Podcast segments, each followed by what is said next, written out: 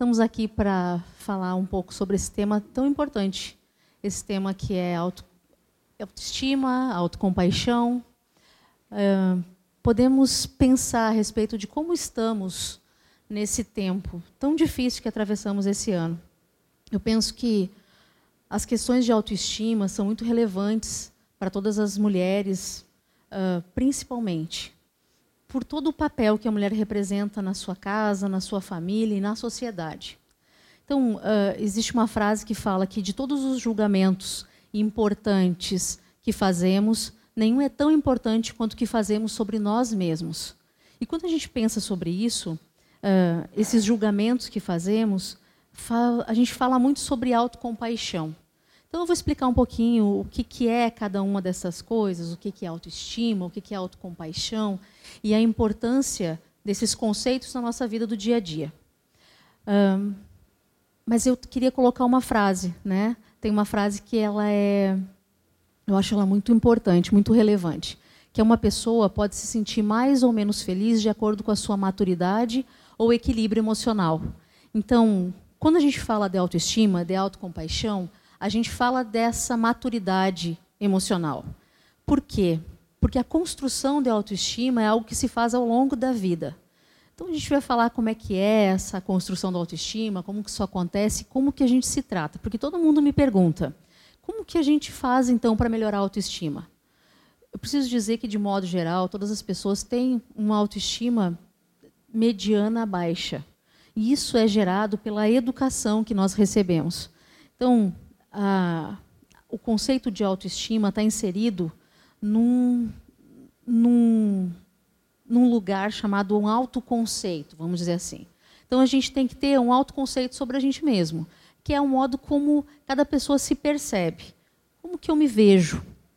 Esse como eu me vejo é um componente descritivo do autoconceito, que é o que a gente chama de autoimagem. Então, cada pessoa se vê de um jeito. Eu, por exemplo, poderia dizer: nossa, eu sou alta, quem me dera, né?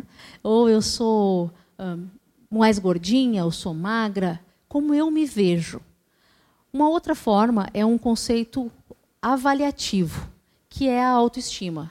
Então, quando a gente fala de autoestima, a gente está falando como eu me descrevo aos outros.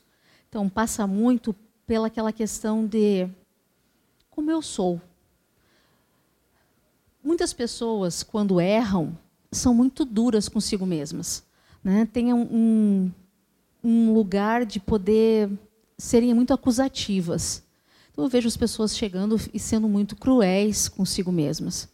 É quando a pessoa erra e fala: Ah, eu sou muito burra. Eu não faço nada direito.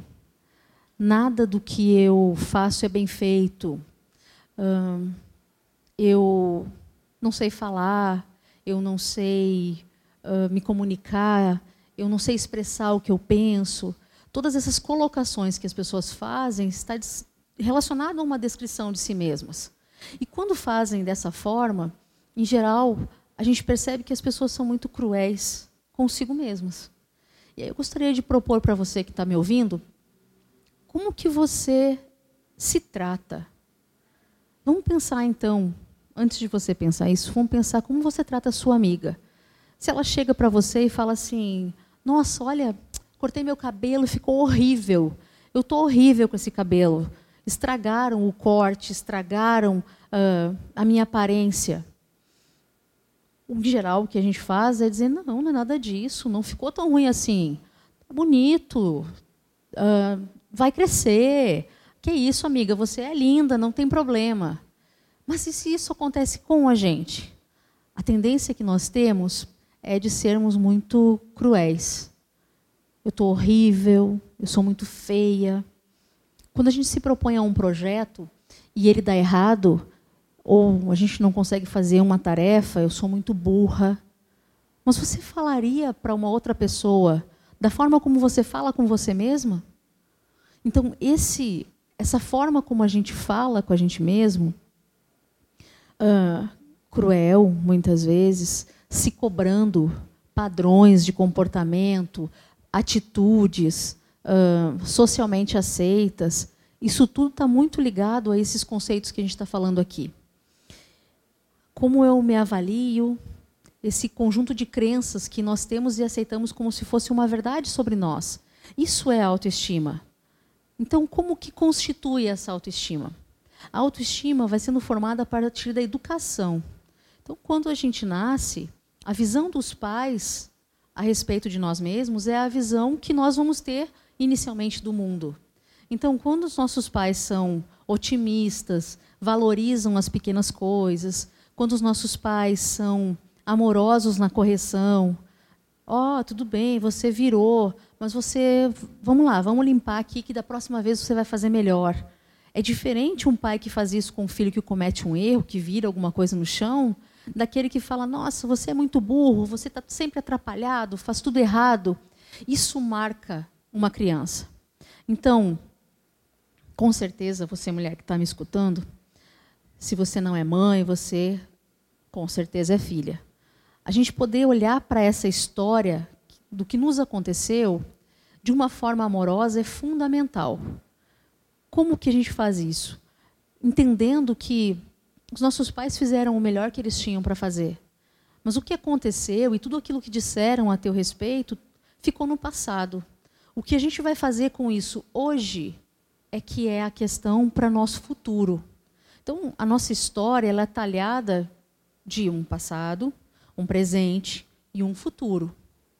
Como que eu enxergo o meu passado? A análise é muito isso, é olhar para essa história de vida, né? esse processo de uh, olhar e entender o que é que está acontecendo. Então, o que, que, que eu vejo que é importante? Nós termos esse acolhimento, tanto com os nossos pais quanto com nós mesmos. Poder cuidar desse, dessa educação, olhar para isso e cuidar dessa educação que nós recebemos e nos educarmos a partir de tudo isso que aconteceu. Então, de que forma nós fazemos isso? Tudo aquilo que fizeram com você uh, não determina quem você é ou quem você pode ser, desde que você tenha consciência disso. E é muito importante eh, desenvolver essa consciência. Então, olhar, existe um conceito que hoje em dia se fala muito, né, que é da criança interior. Nós todos mantemos e sustentamos ao longo da nossa vida adulta uma criança dentro de nós, a nossa criança interior. Essa criança, se foi mais ou menos ferida, determina a qualidade da nossa vida adulta e o nosso desempenho em muitas coisas, as nossas relações de modo geral. Então, a fragilidade ou a fortaleza de uma pessoa está muito ligado à autoestima porque está diretamente ligado a essa criança interior. Eu vou dar exemplo. Eu gosto muito de dar exemplo, que eu acho que fica muito mais fácil entender. Uh, quando você fala para alguém assim, ah, você vem na minha casa? Não, hoje não vai dar. E a pessoa já fica imaginando mil coisas. Não gosta de mim. A última vez que veio aqui não gostou. Deve estar chateada com alguma coisa que eu fiz. O que será que eu fiz para ofender essa pessoa? Isso tudo são uh, inseguranças ligadas a uma criança frágil que está dentro de nós. É como se a pessoa não conseguisse olhar para aquele momento e viver aquele momento simplesmente. Mas um todo que envolve aquilo, uh, aquele acontecimento que às vezes é muito simples e é levado de uma forma muito pesada. Eu vejo hoje a maioria das pessoas tem muita dificuldade de ser leve e de compreender as dinâmicas das coisas leve. Então, acolher e conhecer a sua criança interior, a fragilidade dela e cuidar dela. Então, lares disfuncionais, uh, pais muito irritados, uh, nervosos, ansiosos, doentes, no sentido de doença física mesmo, né, que passaram por uma doença muito severa pais muito agressivos ou muito rígidos determinam crianças interiores fragilizadas de modo geral. Então são adultos que têm dificuldade de lidar com as demandas cotidianas, porque se sentem muitas vezes fragilizados. Existem formas bem opostas de lidar com isso. Ou é uma pessoa muito frágil, de fato, com uma sensibilidade muito grande e que tem muita dificuldade de lidar com as adversidades, ou são pessoas muito duras, muito fechadas, que têm dificuldade de se abrir para os relacionamentos, de aceitar um, uma correção ou de aceitar, às vezes, um elogio. Tem pessoas que não conseguem ganhar um abraço. Tem pessoas que não conseguem ganhar presente. Ficam constrangidas porque não se sentem merecedoras, porque temem uh, que vão ter que dar alguma coisa em troca, não conseguem entender que aquilo é um gesto de amor, de afeição, de carinho. E simplesmente a retribuição é um muito obrigado por um afeto. Então, uh, olhar para essas situações e se ver. Tudo isso que eu estou falando está ligado à autoestima. Uma autoestima boa me faz entender o meu valor como ser social, como pessoa de relacionamento. O meu valor como indivíduo numa comunidade, numa sociedade, numa família. Me faz entender que eu não preciso ser perfeito e eu não preciso me cobrar perfeição, porque eu existo. E existir na vida das pessoas faz a diferença. Então eu consigo deixar para trás isso tudo e me melhorar naquelas relações, naquele lugar, naquele momento. Geralmente, uma baixa autoestima também está ligado a uma autocobrança muito grande. As pessoas que têm uma autoestima baixa acabam se cobrando muito desempenho, uh, muito resultado, e isso acaba fazendo com que elas se tornem até um pouco mais improdutivas do que poderiam, porque a autocobrança exige perfeição. E poder uh, lidar com essas situações adversas da vida, que são naturais, sem se cobrar perfeição. Mas o melhor que eu posso fazer. Então, qual é o meu melhor nesse momento? Compreender que essa formação da autoestima não depende só da gente. Ela depende também uh, de todo esse meio onde a gente foi inserido. E isso não é a nossa escolha. Então, olhar com um olhar amoroso para tudo o que nos aconteceu, para a nossa história, para os nossos pais. Entender que os nossos pais, dentro da, daquilo que tinha possibilidade para eles, eles fizeram sim o melhor. Eles fizeram tudo aquilo que eles podiam. Mas se isso nos deixou marcas negativas, a responsabilidade do que eu vou fazer com isso, ela é minha. Então, eu, eu entendo muito o princípio da responsabilização. E eu entendo que não há como a gente crescer e amadurecer e encontrar esse equilíbrio espiritual se a gente não se responsabiliza. Nós precisamos nos responsabilizar por nós mesmos. Esse é o nosso papel. Muitas pessoas demandam daí, né? Existe um, uma piadinha que fala assim: uh, a culpa sempre é da mãe, a culpa sempre é dos pais. E não, a gente não está falando de culpa. A gente está falando de pessoas que dentro da sua situação, fizeram o que podiam. E o que eu vou fazer com isso? A questão é o que fica armazenado numa criança. Para uma criança, quanto pior ela é tratada, pior ela pensa que ela é. Porque para uma criança, ela não consegue deixar de amar os seus pais, mas então ela deixa de amar a si mesma. Isso quem disse foi Freud, né? Ele colocou esse conceito quando falava da autoestima.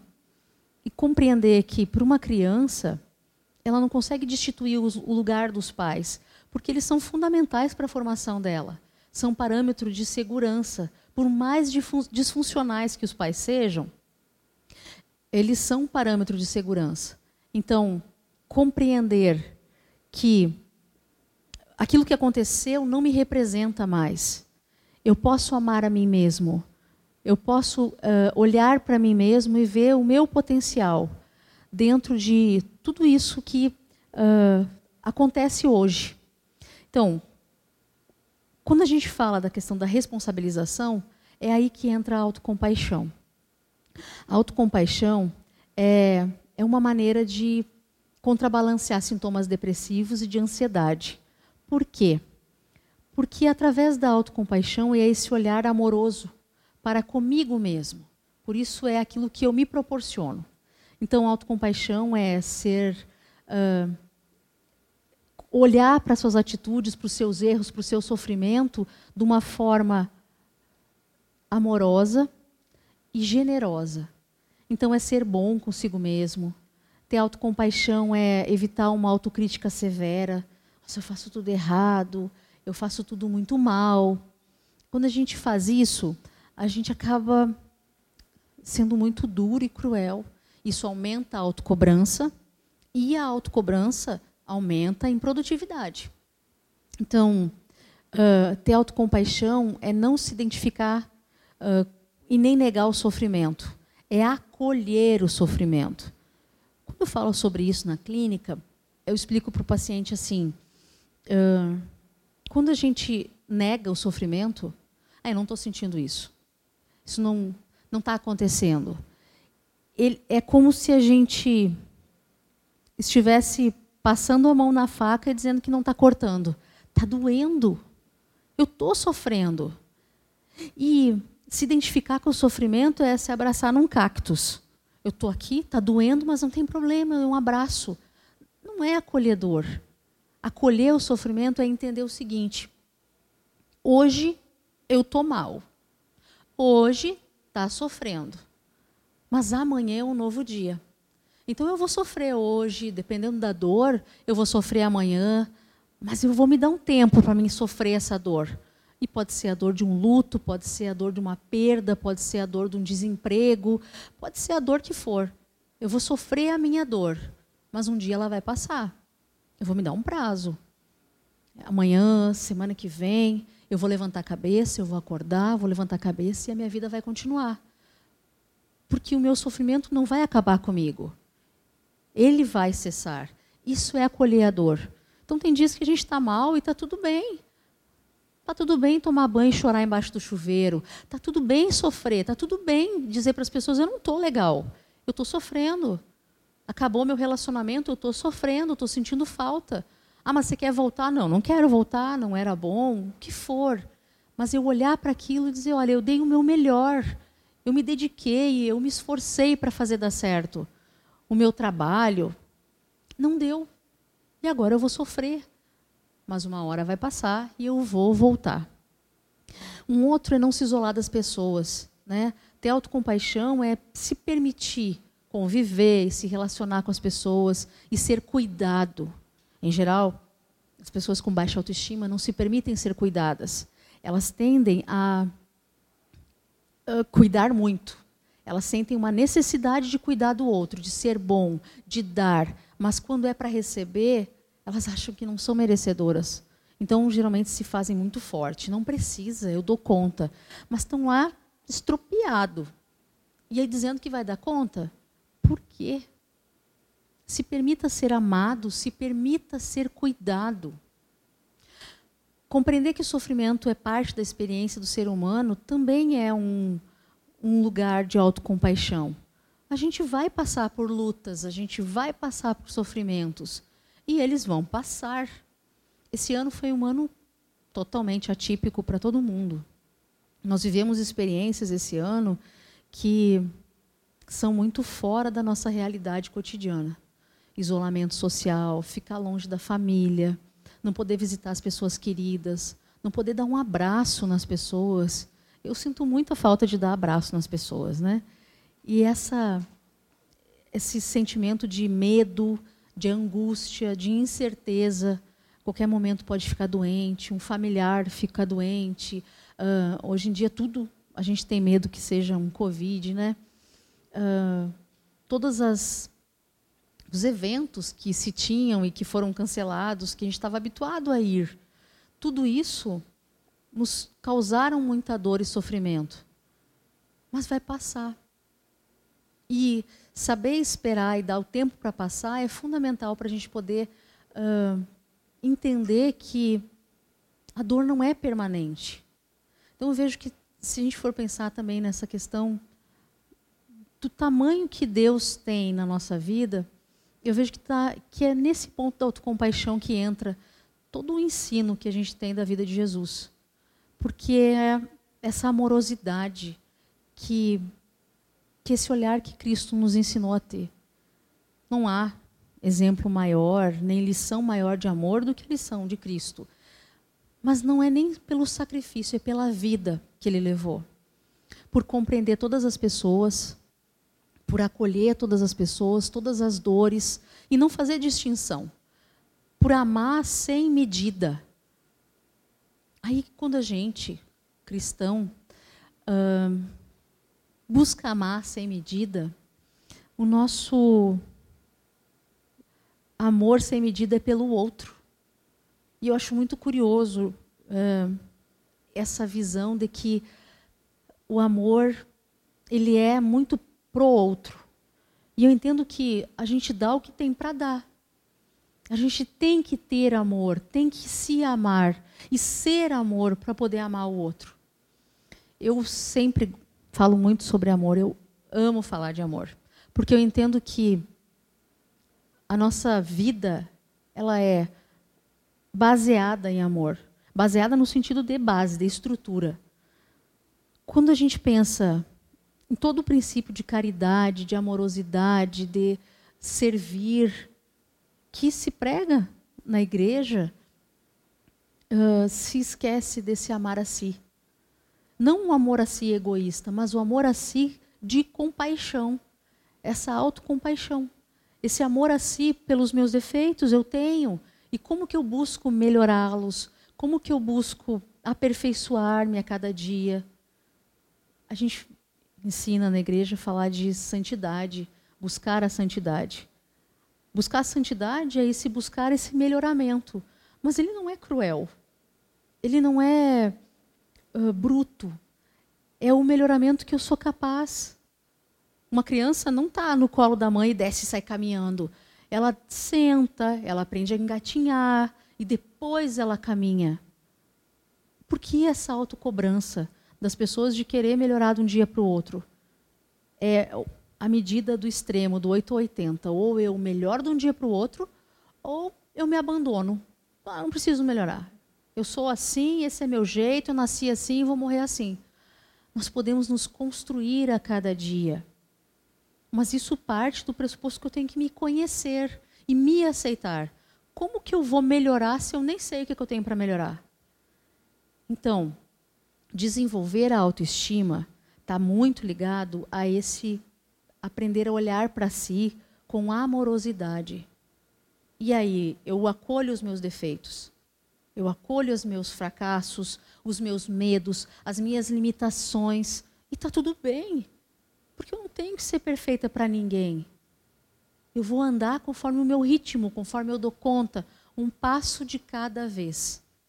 Eu acredito que à medida que a gente entende essa diferença, é que a gente consegue ter uma vida mais santificada, buscar esse lugar de melhoramento, de aperfeiçoamento, de uh, resgatar-se das nossas feridas. Não há como ter cura, não há como ter uma boa autoestima quando eu não consigo olhar para mim com amorosidade.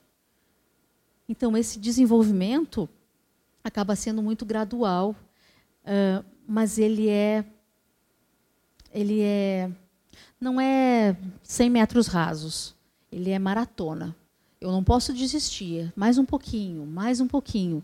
É a perseverança que nos, nos torna melhores. Então, a autoestima é uma atitude aprendida. A gente se desenvolve à medida que vai vivendo. Por isso que ela vem com a maturidade e com a autoconsciência. Eu entender quem eu sou, eu entender quem, uh, o que, que eu busco para mim, e à medida que eu compreendo isso, eu vou me desenvolvendo. A autoestima ela se modifica, ela se enriquece à medida que as experiências que se sucedem, elas uh, se desenvolvem bem. Então, eu tenho muito medo de falar em público.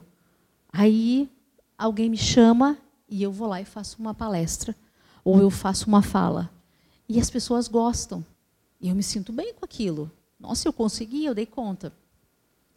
Então, na próxima vez que alguém me chamar, eu vou pensar nessa vez que deu certo. E eu já vou com frio na barriga um pouquinho menor. E assim sucessivamente. Então, a pessoa que começa a trabalhar no primeiro dia de emprego, primeiro dia de aula, a gente sempre vai apreensivo. Mas eu vou, eu faço uma amiga, eu produzo, eu, eu vou vendo que eu vou bem, vai dando certo, eu vou fazendo. Por isso que paralisia, estar parado, trancado, é muito negativo. Porque eu não me permito andar, eu não me permito evoluir. Então, acreditar no processo e se desenvolver é muito importante. Ter experiências, arriscar-se, arriscar um desafio novo, se permitir. Não tem como a gente crescer se a gente não se permite mudar, fazer algo novo. E para isso a gente tem que olhar para a gente com carinho, com, com a. permitir que a continuidade dos eventos que se sucedem nos mostrem a nossa capacidade e buscar aperfeiçoamento. Então, uh, o que, que eu gostaria de finalizar? Existe uma frase uh, de Freud que ele coloca assim: como fica forte uma pessoa quando ela está segura de ser amada? Se a gente pensar, qualquer pessoa, quando encontra um amor, seja um amor de um amigo, seja o amor de um companheiro, seja o amor de um filho ou dos seus pais, toda pessoa, quando encontra um amor, ela se sente muito fortalecida, muito corajosa, muito bonita, a gente vê uma pessoa quando ela está amando no semblante. Né? O rosto é diferente, tem um brilho no olho diferente. Entender que a pessoa que se sente amada, ela tem uma força e uma coragem muito extraordinária. Só que às vezes a gente fica esperando que esse amor venha de fora, quando na verdade esse amor está dentro da gente. A gente reconhece esse amor de várias formas. Tanto nessas relações que eu citei, relações humanas, a gente reconhece esse amor no amor de Deus, de todas as formas que Deus nos mostra o seu tamanho, o seu cuidado, a sua bondade, a sua misericórdia, a sua graça. Quando a gente percebe o quão abençoado é. Eu falo para muitas pessoas, que eu me sinto muito abençoada quando, por exemplo, eu penso que eu tenho que ir no banco e está chovendo ou está um sol muito forte e eu estou passando na frente do banco e tem uma vaga ali na frente do banco. Eu penso, gente, Deus é maravilhoso, me deu uma vaga na frente do banco. Aí as pessoas, algumas pessoas, falam assim: nossa, você pensa que isso é tem a ver com Deus, né? Mas Deus é isso. Deus cuida da gente nos menores detalhes nas pequenas coisas da nossa vida. Compreender esse amor de Deus e compreender uh, o cuidado que Deus tem.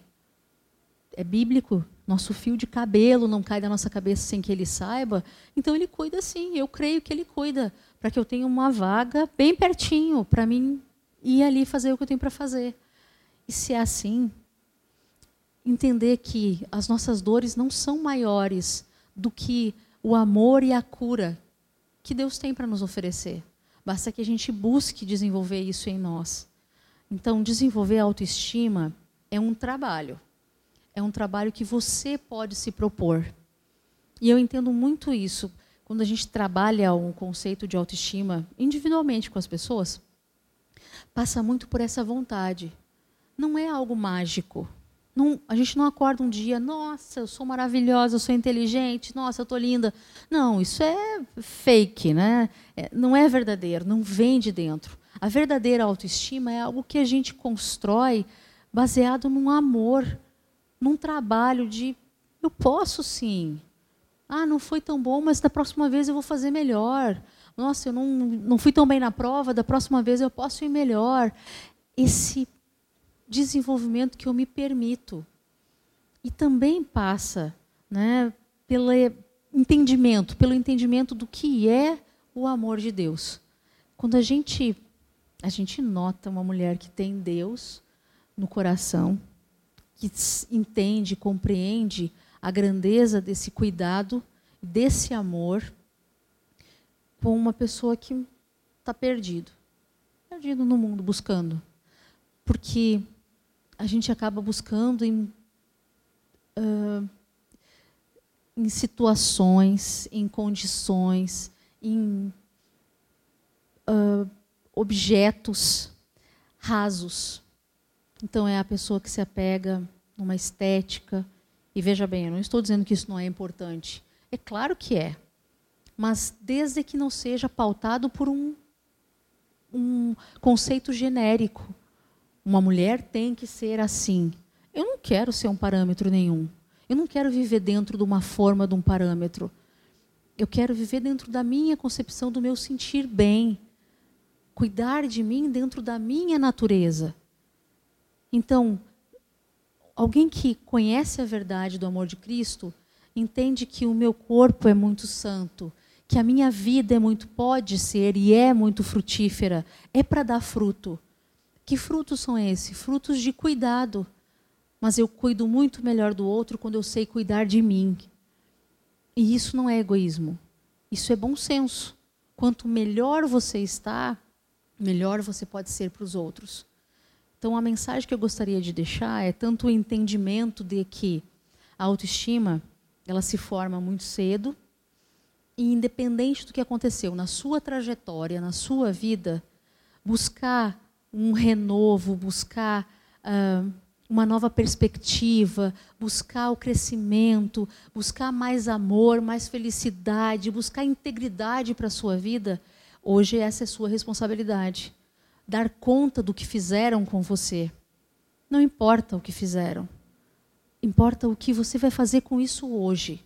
E eu entendo que existem feridas muito profundas. Mas ainda assim, elas são as nossas feridas. A gente tem que olhar para elas. Não dá para renegá-las nem para ter repulsa delas. Mas é poder olhar para elas com amorosidade e dizer: ok, o que eu posso fazer para me ajudar? E quanto melhor eu for, melhor eu posso oferecer isso para os outros, melhor eu posso ser para os outros. Então, olhe para você com amor, aprenda a ter autocompaixão, a olhar-se, a cuidar-se com amorosidade. Seja você, mulher, a sua melhor amiga. E quanto melhor você for para você, mais diferença você vai fazer no seu meio. Muito obrigada.